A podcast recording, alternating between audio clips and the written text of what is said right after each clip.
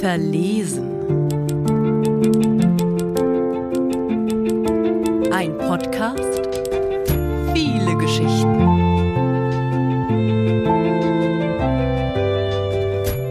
Freitag, der 13. Sie starrt aus dem Fenster des Zuges, der langsam schneller wird. Die Vororte von Paris ziehen an ihr vorbei. Schmale Hochhäuser gedrängt an den Gleisen.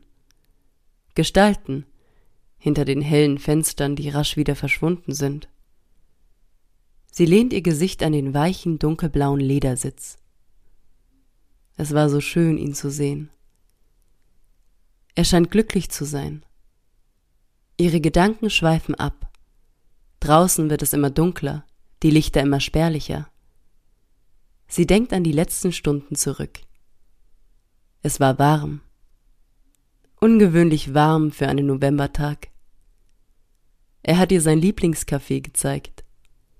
Das Café Bonbière mit den weißen geflochtenen Sitzen an der Rue de la Fontaine.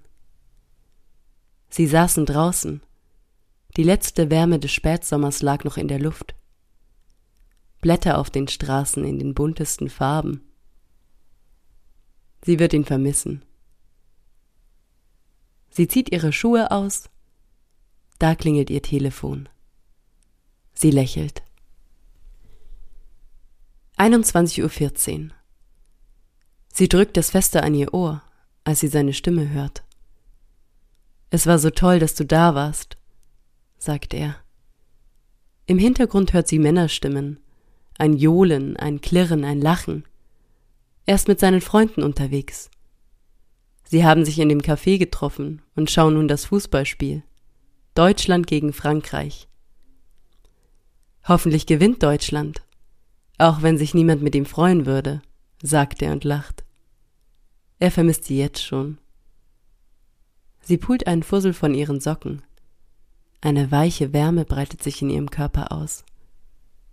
Sie ihn auch. Sehr. Sie soll auf sich aufpassen, sagt er, dass der Zug nicht gegen einen Baum fährt. Freitag der 13. Sie grinst und verspricht es ihm. Dann legt sie auf. Das leise Rattern und Beben des Zuges macht sie schläfrig. Ihre Augenlider werden schwerer. Plötzlich summt ihr Handy. Es ist die Nachrichten-App, die ihr die neueste Meldung anzeigt. Es gab zwei Explosionen vor dem Fußballstadion. Ein unruhiges Kribbeln breitet sich in ihrem Körper aus. Sie zieht die Karte aus ihrer Reisetasche und fährt mit den Fingern die Straßen ab. Es ist nicht in seiner Nähe, alles ist gut. Trotzdem ruft sie an. Keine Antwort. Sie legt das Handy auf den Sitz neben sich und starrt wieder nach draußen. Ihr Gesicht spiegelt sich im blassen Licht der Röhren, die über den Fenstern angebracht sind. Weiter vorne im Zug kontrolliert eine ältere Frau mit kurzen schwarzen Haaren die Tickets. Sie zieht gerade ihre Fahrkarte aus dem Rucksack. Da summt ihr Handy erneut. 21.36 Uhr. Eine neue Meldung. Unruhe breitet sich in dem Abteil aus. Stimmen verschwinden zu einem hektischen, aufgeregten Summen, das immer lauter wird. Die Kontrolleurin rauscht an ihr vorbei, ohne sie eines Blickes zu würdigen. Sie nimmt ihr Telefon, als plötzlich alles still wird. Totenstill. Die schwarzen Wörter zittern auf dem gleisend hellen Bildschirm. In der Rue Albert gab es Schüsse. In einer Bar, einem Restaurant. 15 Tote, zahlreiche Verletzte. Sie hört ihren Atem, fühlt, wie ihre Brust sich hebt und senkt, immer schneller. Sie greift die Karte. Eine Querstraße von seiner Wohnung entfernt. Sie muss denken. Ruhig bleiben. Das ist schlimm, ja. Doch er war nicht in dieser Bar, saß nicht auf der Terrasse dieses Restaurants. Ein Video erscheint. Schreie. Umgefallene Tische, eine gelbe Decke über einem Körper ausgebreitet. Ein Schild auf dem Boden. Happy Hour steht darauf.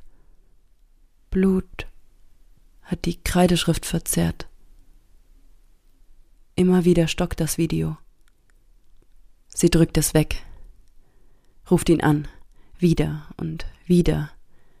Keine Antwort. Nur seine warme, ruhige Stimme, die sie auffordert, eine Nachricht zu hinterlassen. Sie hört die Menschen nicht, die um sie herum beginnen zu weinen. Sie ruft ihn an. Es tutet. Einmal, zweimal. Die Schüsse des Videos hallen in ihren Ohren. Ein, zwei, drei, vier, fünf laute Knalle. Stille.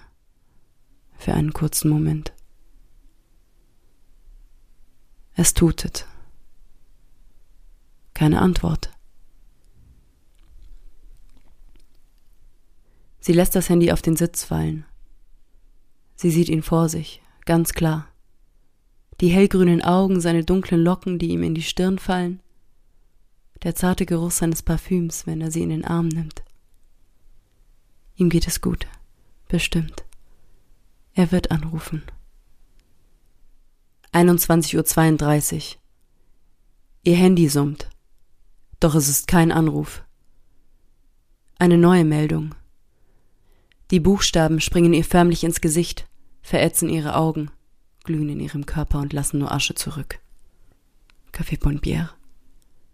Fünf Tote. Ihre Brust beginnt zu beben. Tränen fließen in ihren Mund. Sie keucht. Bitte nicht. Sie will aufwachen. Das passiert anderen, nicht einem selbst. Sie verschränkt die Hände ineinander und schließt die Augen, betet. Nicht er, bitte, bitte, bitte, bitte, nicht er. Sie ruft ihn an. Es klingelt, es tutet. Dann seine Stimme auf der Mailbox. Sie steht auf, läuft mit den Socken den Gang entlang. Was ist die nächste Station? Sie muss zurück nach Paris, sofort. Straßburg. In einer Stunde kommen sie dort an. Kann der Zug nicht umkehren? Sie muss sehen, ob es ihm gut geht.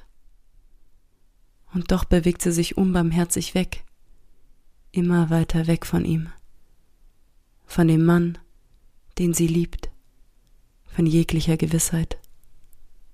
Sie schiebt sich durch die Menschen, die aufgestanden sind. Angst in ihren Augen, die Telefone an ihren Ohren. Sie beachtet sie nicht, schubst sie weg. Am Ende des Waggons steht ein Mitarbeiter der Bahn. Das Telefon ist warm in ihrer Hand. Doch es summt nicht. Es summt nicht. Sie spricht ihn an, auf gebrochenen Französisch. Doch er beachtet sie nicht. 21.36 Uhr. Noch eine Bar. Neunzehn Tote. Sie kniet sich auf dem Boden, direkt an der Tür. Übelkeit steigt in ihr auf. Die Fasern des Teppichs sind weich unter ihren Fingern. Menschen hasten an ihr vorbei. Die Welt verschwimmt vor ihren Augen. Das graue Plastik der Tür, die Metallstufen, das milchige Fenster. Ein schlammiger Brei, ein Wort in ihrem Kopf. Bitte. Bitte nicht er. Alle anderen, aber nicht er. Sie kann nichts mehr sehen, nichts mehr hören, nichts mehr fühlen. Hätte er nicht längst angerufen, wenn alles gut wäre? Hätte er sich nicht längst gemeldet? Und dann, ganz plötzlich,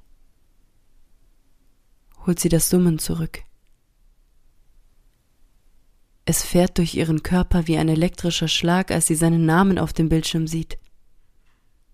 Sie nimmt ab und presst das Telefon fest an ihr Ohr. Im Hintergrund hört sie Schreie, Sirenen. Dann seine Stimme. Selma? Sagt er. Sie weint und lacht. Ja, sagt sie. Wo bist du? Geht es dir gut? Ja, sagt er.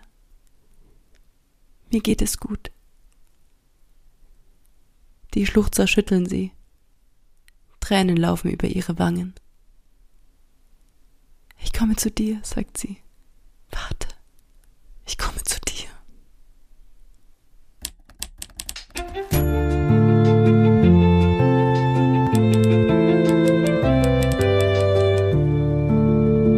Das war Verlesen. Mit einer Geschichte von Linda König, gelesen von Sandra Julia.